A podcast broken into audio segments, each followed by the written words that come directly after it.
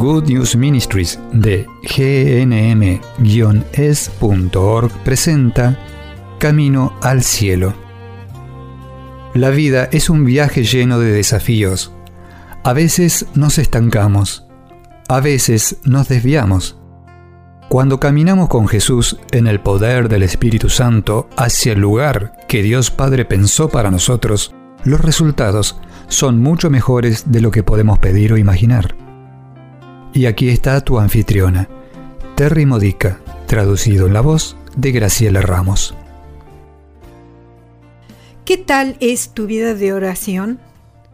Estos episodios de Camino al Cielo están diseñados para lidiar con los problemas con los que lucha mucha gente, con las preguntas que a menudo escucho sobre mi ministerio, mi trabajo en Good News Ministries y de paso me gustaría invitar a quien esté escuchando esto a que se sienta libre de contactarme a través de mi sitio web gnm-org para pedirme sobre qué tema le gustaría que yo toque en próximos episodios.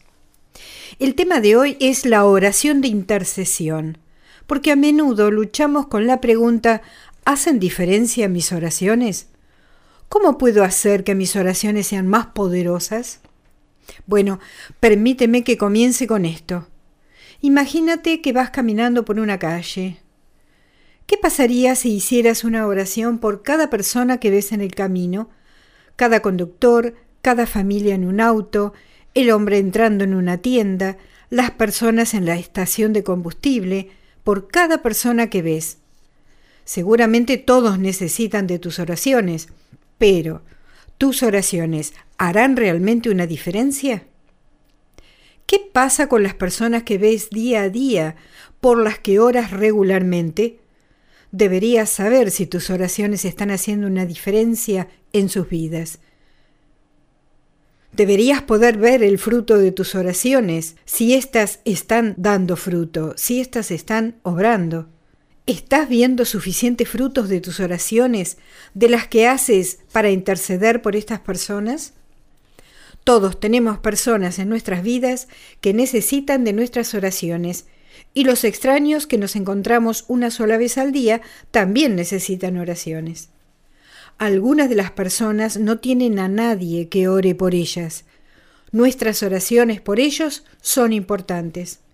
En realidad son vitalmente importantes en muchos casos, porque nadie más ora por ellos.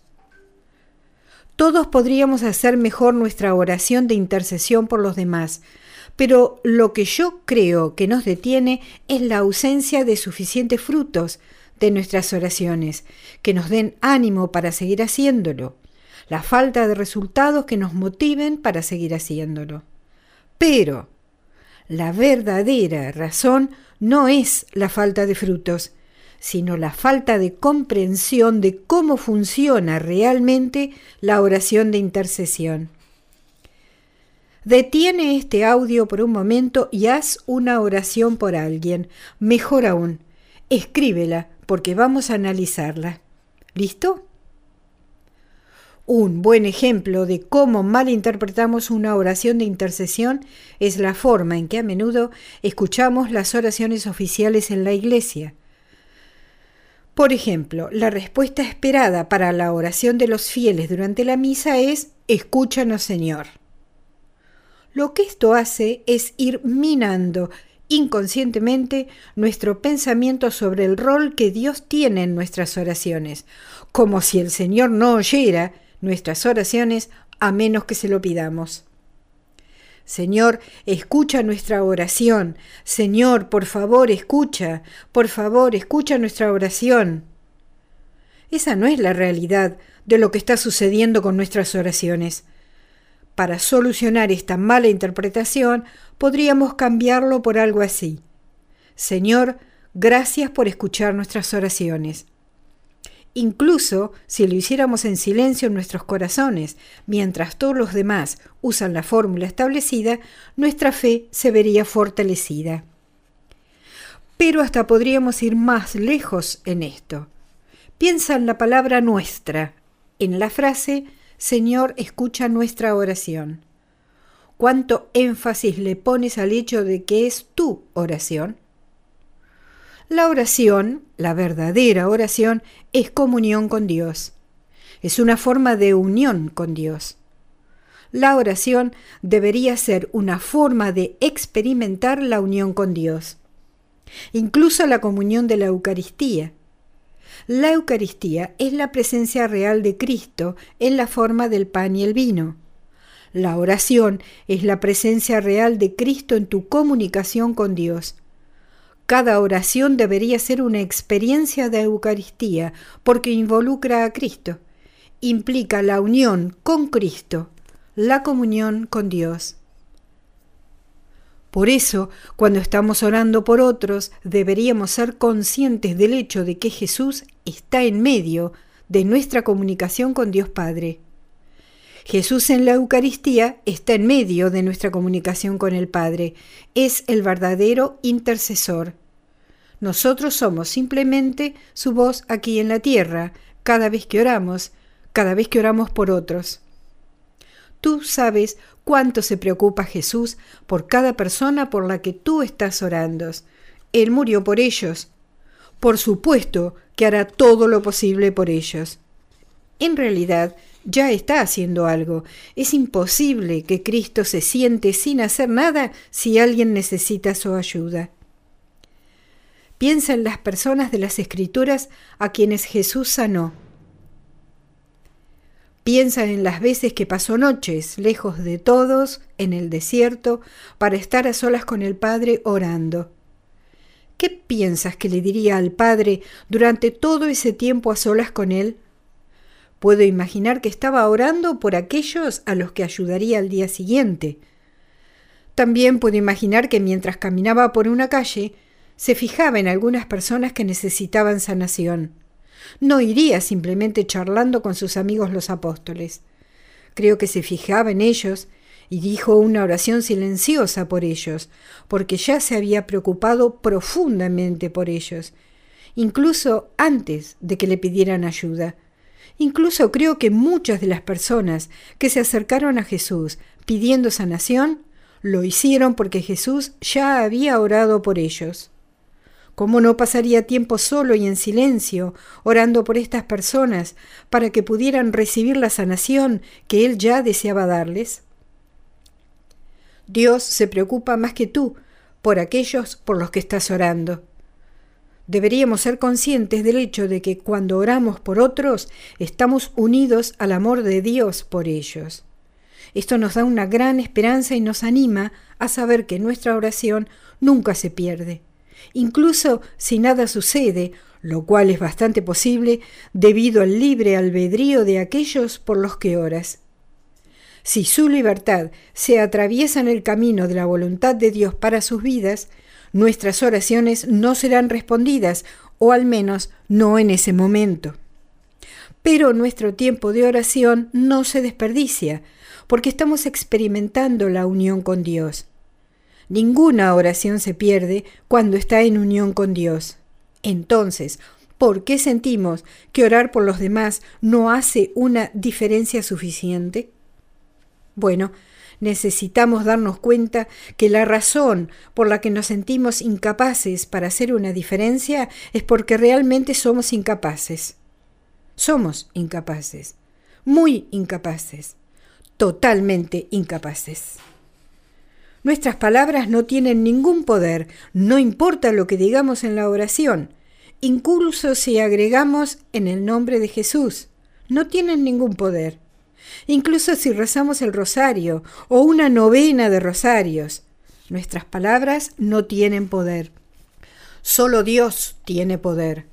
Por eso es que oramos con las escrituras, usando las palabras de las escrituras y las hacemos parte de nuestra oración. Estamos llevando poder a nuestras oraciones porque la palabra de Dios tiene poder.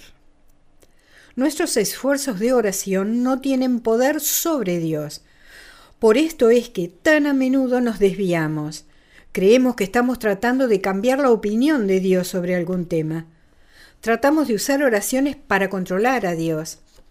Tal vez no somos conscientes de esto, pero observemos nuestras palabras. Mira la oración que te pedí que escribas al principio de este audio. ¿Hay algo en esa oración que intenta consciente o inconscientemente controlar a Dios? Incluso si ayunamos todo el día y nos quedamos sobre nuestras rodillas todo el día en oración, no tenemos poder sobre Dios. Orar no significa cambiar la opinión de Dios. Creo que la razón por la cual sentimos que nuestras oraciones deberían cambiar la mente de Dios y hacer que Él reaccione es porque nos han enseñado que si oramos, hacemos una diferencia. Esa es una enseñanza correcta, pero no somos nosotros los que hacemos la diferencia. El tiempo que nos tomamos para nuestra oración contribuye a la diferencia, pero es Dios quien la hace. Las escrituras están llenas de evidencias de que estamos llamados a orar y de que estamos llamados a orar insistentemente, llamados a confiar en Dios en nuestros pedidos. Incluso Jesús mismo dijo que si oramos, creyendo realmente, todo lo que pidamos lo recibiremos. Por ejemplo, mi escritura favorita es Juan, capítulo 14, versículo 12. Pero debemos comprender que Jesús no nos estaba diciendo que controlemos a Dios. Una verdadera oración cristiana no es para controlar a Dios o a la persona por la que se está orando. Es una oración de sometimiento de uno mismo y de nuestro deseo para dejarlo bajo el control y el cuidado de Dios, esperando que Él decida qué hacer con las situaciones por las que oramos. A menudo Dios espera que nos humillemos y que pasemos tiempo en oración antes de actuar. Él podría actuar inmediatamente que ve una necesidad, pero en su gran generosidad prefiere que colaboremos. Somos el cuerpo de Cristo en la tierra. Se supone que debemos estar unidos a Jesús, siendo intercesores ante Él. Dios no es un dictador. Él quiere que le llevemos nuestros pedidos. No es un genio mágico. No es una entidad divina que obra solo y quiere tener el control de todo. Lo que Él quiere es que tengamos una relación de colaboración con Él. Él quiere que pasemos tiempo con Él hablando de las situaciones que necesitan su intervención divina. A Él le gusta que conversemos con Él sobre cada tema. También le gusta que nos sintamos libres de quejarnos con Él, que descarguemos todo lo que sentimos y que así crezcamos en confianza. ¿Cómo escribirías nuevamente la oración que hiciste haciendo que sea una oración santa, convirtiéndola en una oración de acción de gracias. Por ejemplo, podrías orar así. Dios Padre, estoy preocupada por mi amiga que está enferma. Te la encomiendo a tu cuidado y te doy gracias por lo que ya estás haciendo en su vida y por lo que planeas hacer. Te la presento como un acto de amor, en unión con el amor de Cristo por mi amiga. Amén. La oración de intercesión se trata de presentarle las personas al Señor. Muchas personas no se presentan ellas mismas al Señor. Por eso, en nuestro amor por ellas, necesitamos hacerlo por ellas, en lugar de ellas. Ninguno de nosotros está lo suficientemente cerca del Señor como para no necesitar oración constante, presentándonos ante Él y presentando a los demás. Eso nos trae a otra pregunta. ¿Cómo oramos constantemente? ¿Cómo es posible? Tenemos tantas responsabilidades y actividades y las personas necesitan nuestra atención. No podemos estar sobre nuestras rodillas orando todo el día. Pero sí podemos estar todo el día en estado de oración. Y el estado de oración es simplemente una actitud de confiar en Dios y de saber incluso cuando no estamos pensando en ello, que Dios se preocupa, que siempre está activo, no sentado sin hacer nada. El estado de oración es también una apertura al movimiento del Espíritu Santo dentro de nosotros, diciéndonos que oremos, cuándo orar y qué orar. Podemos estar ocupados haciendo nuestras actividades normales y si tenemos una buena relación con el Espíritu Santo, repentinamente nos damos cuenta de unos golpecitos dentro de nuestro espíritu, para que haremos por alguien o por algo por lo que Cristo ya está orando a su Padre. Recuerda, Cristo ya está orando. Nosotros nos unimos a Él cuando elegimos interceder por otros. El Espíritu Santo nos llama a unirnos a Cristo en oración. Él nos da las palabras para orar o el conocimiento sobre qué orar. Si tenemos una relación activa con el Espíritu Santo, incluso recibimos conocimiento sobrenatural sobre lo cual orar. ¿Recuerdas la pregunta que hice al comienzo de este audio? ¿Qué pasaría si cuando vas por un camino dices una oración por cada persona que ves? Por cada conductor, cada familia en un auto, un hombre entrando a una tienda, las personas en la estación de combustible? Todos se beneficiarían de que tú los presentes al Señor, y ese podría ser un gran ejercicio espiritual para hacer cada vez que vas viajando. La pregunta no es, ¿harán una diferencia tus oraciones? No, la pregunta verdadera es, ¿qué está poniendo en tu corazón el Espíritu Santo? Me gusta hacer esto cuando estoy en un avión. La primera vez que se me ocurrió orar por cada pasajero del avión, me sentí avergonzada porque nunca se me había ocurrido antes. Luego de una rápida oración de arrepentimiento, comencé a orar por todos los que estaban a bordo, y mientras lo hacía, el Espíritu Santo comenzó a revelarme cuánta oscuridad había en muchas de las almas que estaban allí. Supe inmediatamente que muchos no tenían a nadie que orara por ellos. Pude sentir el dolor de su falta de conocimiento de quién es Jesús y de que murió por ellos y de que necesitaban entregarle sus vidas. Era un dolor que no reconocían, un dolor profundo en sus almas. Por eso, mientras estaba sentada en mi asiento, me puse en la brecha por ellos, presentando sus penas al Señor, ofreciendo mis propias incomodidades por ellos. Un asiento de avión puede ser muy incómodo, especialmente cuando has estado sentado durante un buen tiempo y tus piernas se han acalambrado en ese pequeño espacio. Ese día mi espalda dolía y mis piernas estaban cansadas, y eso fue parte de mi ofrecimiento en oración por aquellos del avión que sufrían por la ausencia de la amistad con Cristo. Yo podía sentir la oscuridad, en realidad podía ver la oscuridad, y podía sentir el vacío y el dolor de ese vacío.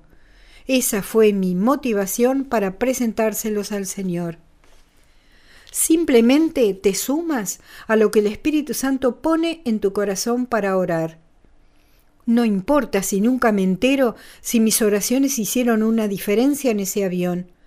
Algún día en el cielo tal vez me entere, pero no es importante. Yo sabía lo que el Espíritu Santo me estaba mostrando y cuando estamos en comunicación con el Espíritu Santo, estamos seguros de que las oraciones no se desperdician, realmente hacen una diferencia.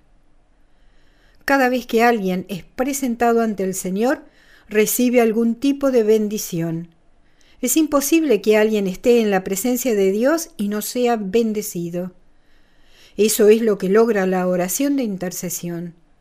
Solo Dios sabe qué pasará como resultado de esa oración, pero por lo menos sabemos que serán bendecidos porque los hemos puesto frente a la presencia de Dios.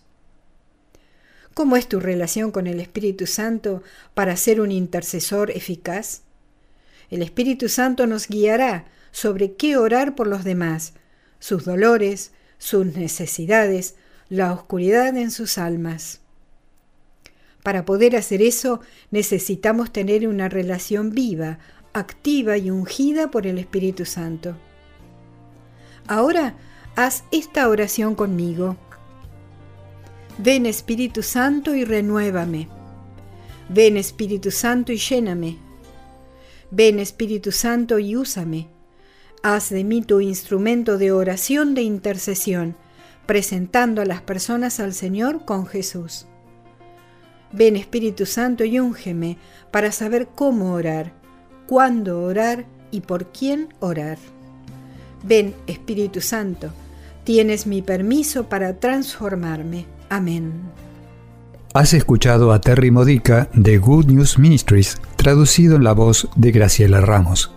Para más material edificador de la fe, o para conocer más sobre este ministerio, ven y visita nuestro sitio web en gnm-es.org. Encontrarás recursos en línea y mucho más para ayudarte a conocer el amor del Padre, para acercarte más a Cristo y ser lleno del Espíritu Santo. Visita hoy gnm-es.org.